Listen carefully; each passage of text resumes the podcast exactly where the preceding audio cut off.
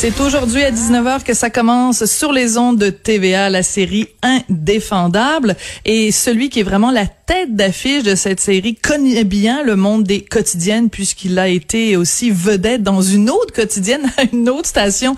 C'est le comédien Sébastien Delorme. Bonjour Sébastien.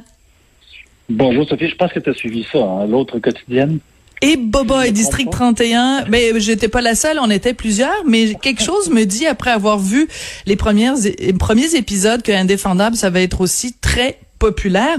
Sébastien, dans le milieu des médias, quand il y a une nouvelle série, quand il y a un livre, quand il y a un, un, film qui sort, quand les comédiens, les artistes doivent faire plusieurs entrevues, on appelle ça une run de lait.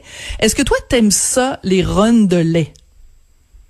Ben écoute, j'apprends, ça, ça m'est pas arrivé souvent. C'est la, celle-ci est vraiment impressionnante. C'est vraiment le fun. Je parle à tout le monde à travers le Québec euh, ce matin. euh, L'Outaouais, la Gaspésie, le Saguenay. Euh, non, c'est vraiment avec, euh, c'est vraiment le fun de parler à tout le monde. Puis, puis je suis tellement fier en plus de la série puis du résultat que ça a donné au bout des multiples mois qu'on tourne. vraiment, ça me fait plaisir d'inciter les gens justement à le regarder ce soir parce que vraiment, en tout cas, selon mon humble avis, c'est vraiment bon. Alors, ben, de l'avis des critiques qui sont déjà sorties, c'est en effet très bon. Pour l'avoir vu, je trouve ça en effet très bon. Euh, et c'est pas de la flagornerie, là, c'est pas pour te flatter. J'aimerais ça que tu me parles un peu, parce que comme comédien, on est bien sûr tributaire des mots qu'on nous met dans la bouche. Parle-moi un petit peu du style d'écriture de Nadine Bismuth. Eh mon Dieu, il hey, y, a Nadine hein, qui participe, mais je pense que cette fois-ci, ce n'est pas un auteur unique, c'est un pool d'auteurs. Donc, on, on, fonctionne à l'américaine. Donc, je, je pourrais pas dire qu'est-ce qui appartient à Nadine, qu'est-ce qui appartient à Stéphane qu'est-ce qui appartient aux autres. Il y a Pierre Roule qui est impliqué là-dedans.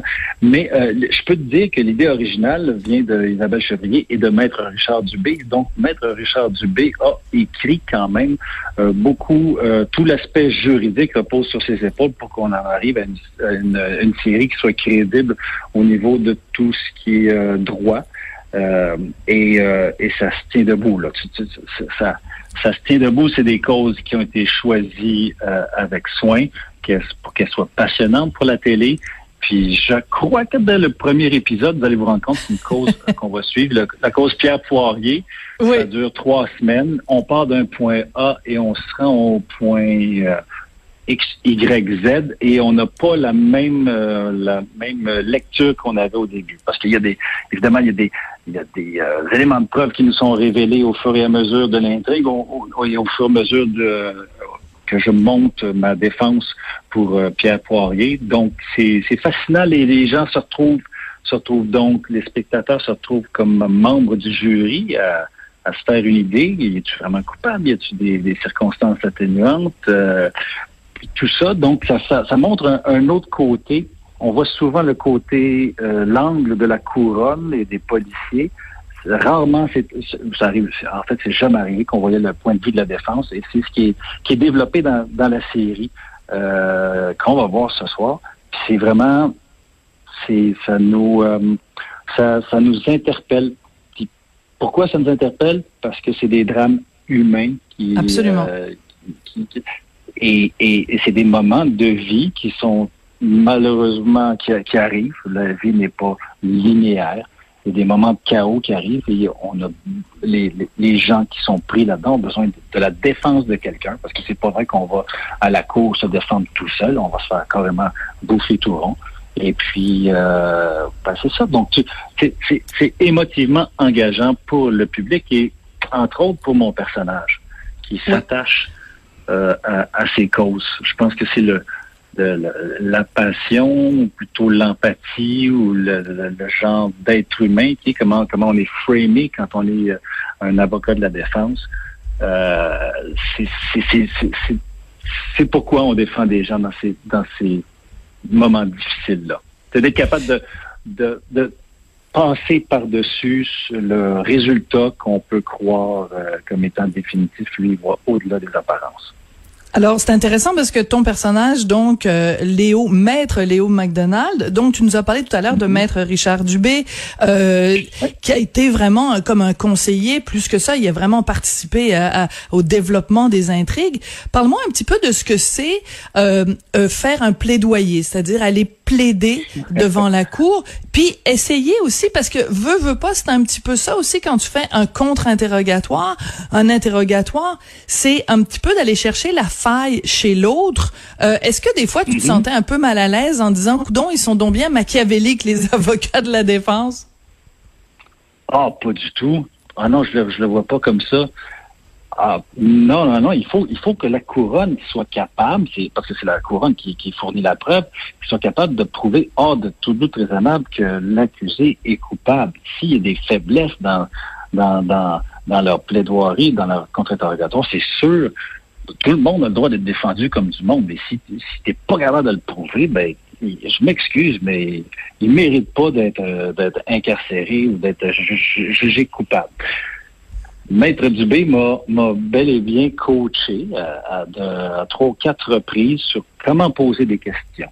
Euh, comment s'arranger pour quand tu poses ta question, que le témoin à la barre, il répond effectivement en fait, il y a une façon de suggérer la réponse.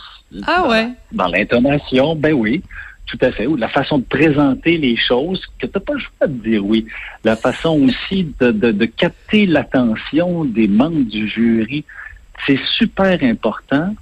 Euh, et c'est son truc qui m'a dit d'aller chercher le, le, côté humain, de, que, que, tu touches les, les membres du jury. C'est ce qui fait, entre autres, il y a plusieurs aspects, mais que tu deviens un bon avocat, que tu deviens un avocat, un avocat qui se démarque des autres. Euh, c'est sûr, tu as tout le talent au niveau juridique, mais le fait d'être préparé, d'avoir bien travaillé, d'être capable de répondre, ou euh, de, s'objecter dès que dès qu'il y a un point euh, qui est amené par par la couronne de, façon vive, puis de tout de suite contrer son offensive, mais premièrement et avant tout, puis c'est là où je me reconnais beaucoup, euh, c'est-à-dire de, la passion et le fait de toucher les gens. Tu sais, quand, quand j'ai commencé ma carrière, j'ai joué beaucoup au théâtre, je me suis retrouvé sur la scène de Duceppe, puis j'avais un public qui était là.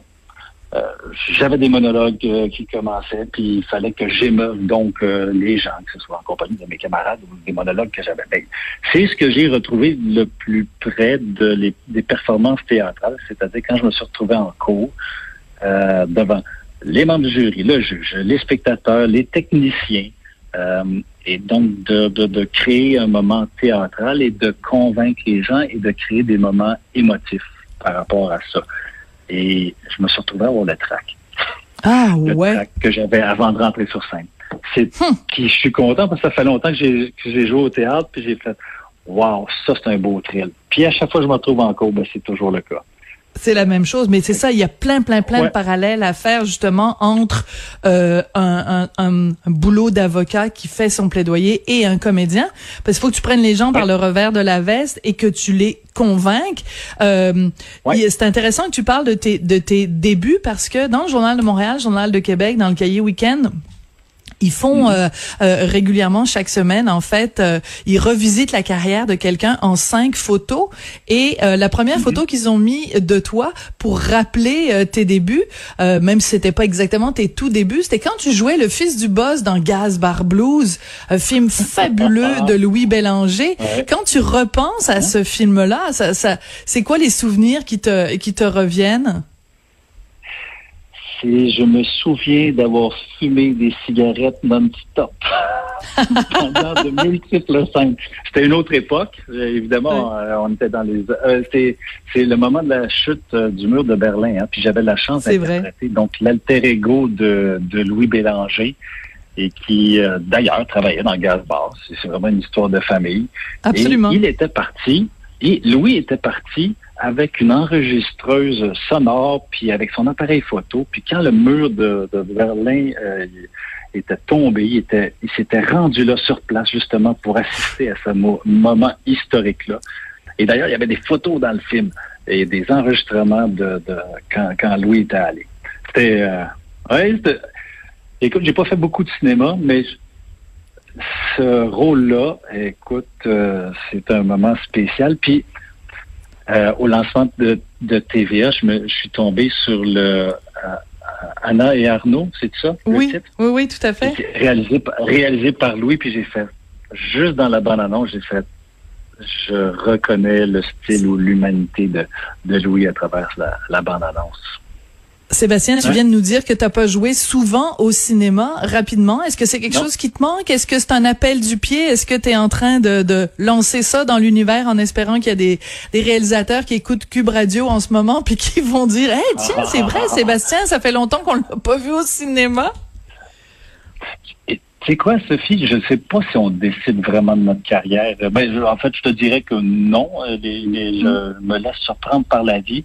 Euh, puis là, c'est de la quotidienne. Puis quand je vais être en vacances, au bout de ces multiples mois de, vacances, je pense pas que je vais accepter un rôle au cinéma pour aller travailler encore plus. Je pense, je pense que je vais en profiter. Tu vas aller à Punta Cana ou euh, en Gaspésie pour te ah! reposer. Tu te mettras pas à te réveiller à 5 heures du matin pour aller tourner dans un film. Mais là, le problème que j'ai, c'est que je suis tellement habitué de me lever à cette heure-là que inévitablement les yeux ouvrent à 5 heures. C'est très bon. Sébastien, merci beaucoup. Ça a été vraiment un très, très grand plaisir euh, de te parler. Puis écoute, c'est très drôle parce que à Cube Radio, on a une équipe de recherche. C'est tous très, très jeunes. Puis ils étaient tous et toutes, surtout des filles, très énervés à l'idée euh, que je te parle et que je parle à, Poupou, qui est maintenant rendu maître McDonald. C'est vraiment un plaisir de te parler. Puis on rappelle qu'Indéfendable, ben, ça commence euh, aujourd'hui à 19h sur les ondes de TVA. Merci beaucoup, Sébastien.